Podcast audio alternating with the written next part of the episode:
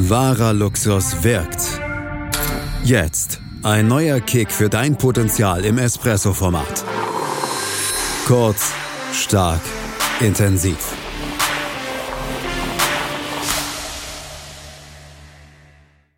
Willkommen zurück zu eurem Potenzial-Podcast.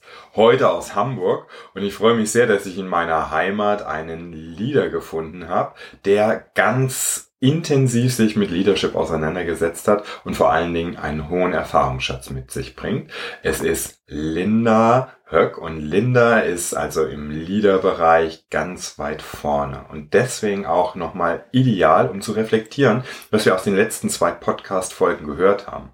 Von daher schön, dass ihr dabei seid und ein herzliches Willkommen an Linda.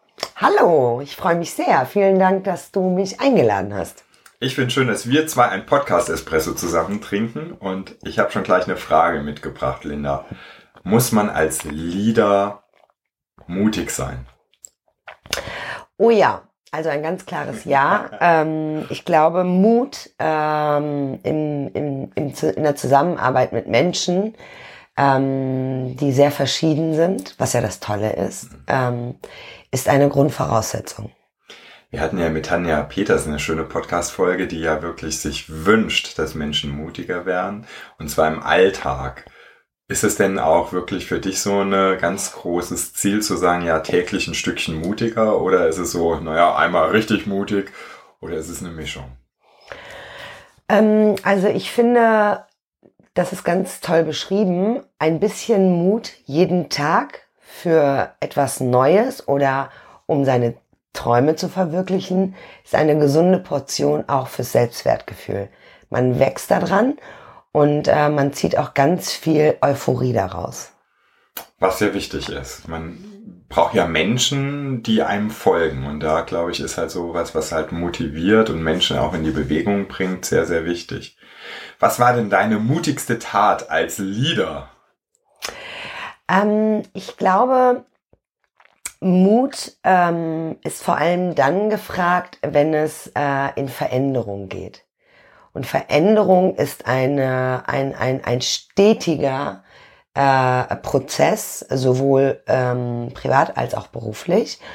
Und ähm, es gibt nichts Beständigeres als die Veränderung. Und da merke ich, oder das ist meine Erfahrung, die ich gesammelt habe, gehört äh, eine, eine große Portion Mut, um die voranzutreiben und um Menschen davon zu begeistern, diese Veränderung mit dir gemeinsam zu gehen. Ein wichtiger Punkt, ein Aspekt, den ich heute wirklich aktueller denn je finde. Gerade wenn man halt sieht, wie die Welt sich digitalisiert, wie komplex sie geworden ist. Gibt es denn für dich so eine Geheimformel im Leadership? Ähm, ja, also ich musste ja schon sehr früh Leader werden. Ich bin äh, die älteste von sechs Geschwistern. Ähm, und das, was ich aus meinem Elternhaus als kleiner Leader mitgenommen habe, ist äh, Transparenz, mhm. Offenheit und mhm. Vertrauen. Ja, ganz, ganz wichtig. Ne? Das sind ja auch sehr emotionale Themen. Und deswegen auch nochmal eine weitere Frage zu dem Thema. Muss ein Leader Emotionen haben? Oh ja. Ich glaube, ohne Emotionen ähm, geht es schon. Aber ich weiß nicht, ob es dann immer so viel Spaß macht und äh, ob man dann so erfolgreich ist. Also ich möchte es gar nicht bezweifeln, dass man es nicht ist, aber für mich ist äh, Emotionen gleich Empathie und ähm, ich finde, wenn man mit Menschen zusammenarbeitet, ist es unabkömmlich, äh, nicht empathisch zu sein und nicht emotional zu sein. Und ähm, deswegen nochmal ein ganz großes Ja. Emotionen sind extrem wichtig als Leader. Du sagst definitiv Ja zur Emotion. Welche Emotion ist denn für dich die Leader-Emotion schlechthin? Was braucht man denn da? Freude oder ist es eher dann auch Stolz oder ist es alles zusammen? Abwechselnd. Ähm, es ist alles zusammen, aber ich möchte gerne so, so zwei, sage ich mal, Key-Faktoren der Emotion äh, äh, für mich herausziehen. Ähm, Spaß, Freude ist eine ganz, ganz, ganz, ganz wichtige Emotion.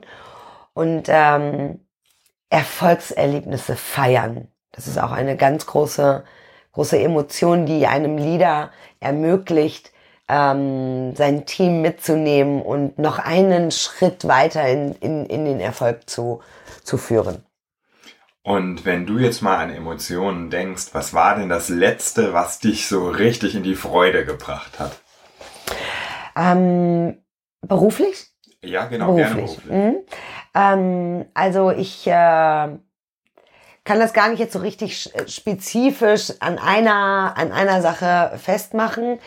Aber ähm, das letzte große emotionale Erfolgserlebnis, was ich hatte, war äh, mit einem Kollegen, ähm, der, der zu mir gesagt hat, weißt du, Linda, ähm, kannst mich noch, noch mehr fragen und noch mehr Arbeitsstunden äh, äh, aufbürgen. Es fühlt sich immer ein bisschen an wie ähm, feiern, ja, am Ende des Tages, weil wir, ähm, weil wir alle miteinander extrem offen und extrem familiär äh, umgehen. Und ich denke, das ist so das Nonplusultra als Leader, wenn dir ein, äh, ein Kollege slash Teammitglied sagt, es fühlt sich nie an wie Arbeit, sondern es fühlt sich eher an wie äh, Familie und Freude und Feiern. Das fand ich toll. Kann ich unterschreiben. Du, das ist wirklich eine gute Aussage, zumal, ich weiß ja, dein Team hat jetzt mittlerweile eine große Stärke angenommen, 400 Menschen zu bewegen und dann diese Rückmeldung zu bekommen, ist ja ein Kompliment. Also von daher sehr schön. Was würdest du jetzt, wenn du aus Emotionssicht heraus nochmal rückblickst, sagen, das wäre mein Tipp für euch, wenn es emotional wird im Leadership? Hm, gute Frage, weil ähm, das ist, glaube ich, auch sehr, sehr wichtig. Es ist ja auch nicht immer alles feiern und äh, als Leader hat man manchmal auch ähm, trifft man Entscheidungen, die im ersten Moment für das Team nicht so logisch sind und eher sehr, sehr störend wirken, ja. die aber, sage ich mal, langfristig zu einer ganz großartigen Sache dienen sollen, über die man ja nicht sofort, äh, sage ich mal, transparent kommunizieren kann.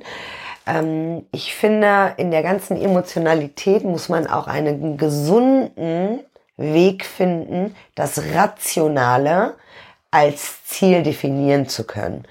Ähm, weil sonst äh, kann man auch, glaube ich, schnell untergehen mit den Negativ-Emotionen seines Teams. Mhm. Und ähm, ja, das ist,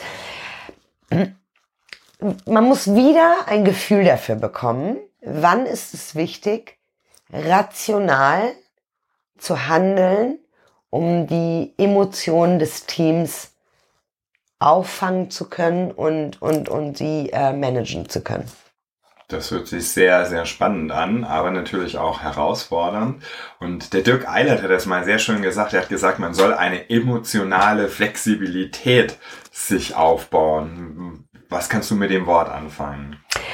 Ähm, Flexibilität ist für mich immer Style-Stepping, sich auf Situationen einlassen zu können, die man nicht so richtig vorausschauen kann. Und ähm, ich glaube, die Flexibilität in den Emotionen ist dann doch eher das Rationale. Mhm. Ähm, vielleicht auch manchmal sehr resultatbezogene Managen. Mhm. Ähm, und und ähm, das ist es, was, was, was eine Leaderfunktion auch sehr herausfordernd macht. Was aber auch am Ende des Tages, glaube ich, für dich definitiv das ist, was es interessant macht, oder? Absolut. Absolut. Ich habe dich ja schon auch live kennengelernt und finde es immer sehr, sehr schön, dass du auch Herz und Hirn, sage ich jetzt mal, zusammenbringst und dadurch wirklich auch diesen guten Spagat zwischen Emotion und rationalen Entscheidungen perfekt zusammenspielst. Würdest du sagen, wenn ein Leader jetzt so neu anfängt, dass er das trainieren sollte für sich? Ja, also ich äh, kann von mir selber sagen, vor fünf Jahren äh, habe ich das nicht so beherrscht, wie ich es wie jetzt vielleicht beherrsche. Und ich lerne jeden Tag, wirklich jeden Tag neue ähm, ähm, Skills über mich. Also es ist nie so, dass ich sage, oh mein Gott, jetzt kann ich, jetzt schaffe ich das, jetzt kann ich durch die durch die äh, nächsten zehn Jahre gehen und weiß genau das Rezept des Führens oder de, des Leader-Daseins. Ähm, ich finde, ein Leader kann das lernen und ein Leader sollte sich vornehmen, sich mindestens zwei Jahre dafür Zeit zu geben, indem er zuhört, beobachtet und sich eingesteht. Das war sehr konkret und finde ich super, weil wir kriegen so ein bisschen die Schleife zum Endsatz. Und äh, wer schon öfters zugehört hat, der weiß genau, ich frage immer auch ganz gerne, du hast jetzt viel aus deinem Leadership-Alltag preisgegeben. Und vielleicht hast du noch so als kleinen Schletz letzten Schlusstipp für unsere Zuhörer, was ist denn für dich wahrer Luxus? Tatsächlich ist wahrer Luxus für mich Zeit. Zeit ist für mich einfach, äh, und das ist auch das, was ich, wenn wir jetzt wieder den Schlenker zu meinem, äh, zu meinem beruflichen Dasein äh, machen, das ist das, was ich auch meinem Team mitgebe. Zeit in vielen verschiedenen Formen. Ich bin, ich liebe meine Familie, ich äh, liebe es, Zeit mit meinen Freunden zu verbringen und vor allen Dingen liebe ich es, Zeit mit meinem Mann zu verbringen. Aber ich liebe es auch, Zeit mit meinem Team zu verbringen. Und ähm, deswegen ist Zeit für mich der absolute Luxus und das ist das, wonach ich strebe. Linda, da kommen mir tausend Fragen, die ich dir gerne noch stellen möchte. Allerdings ist es hier ja ein Espresso-Podcast und es hat mir viel Freude gemacht, mit dir gemeinsam diesen Espresso heute zum Thema Leadership, Emotion und Mut zu trinken. Danke für die tollen, inspirierenden Worte und ich hoffe, ihr habt euren Kick für das Potenzial gefunden. Ich freue mich schon, wenn ihr demnächst wieder einschalten könnt, weil ich weiß schon, wer der nächste Podcast-Partner ist. Von daher seid gespannt. Ich sage zuerst mal ein großes Dankeschön und freue mich auf das Wiederhören. Wenn ihr noch mehr Interesse habt an diesen Themen, schaut gerne auf meiner Seite vorbei, thomas-loch.com und ich sage bis ganz bald, auf Wiederhören, euer Thomas. Das war dein Kick für neue persönliche Potenziale im Leben.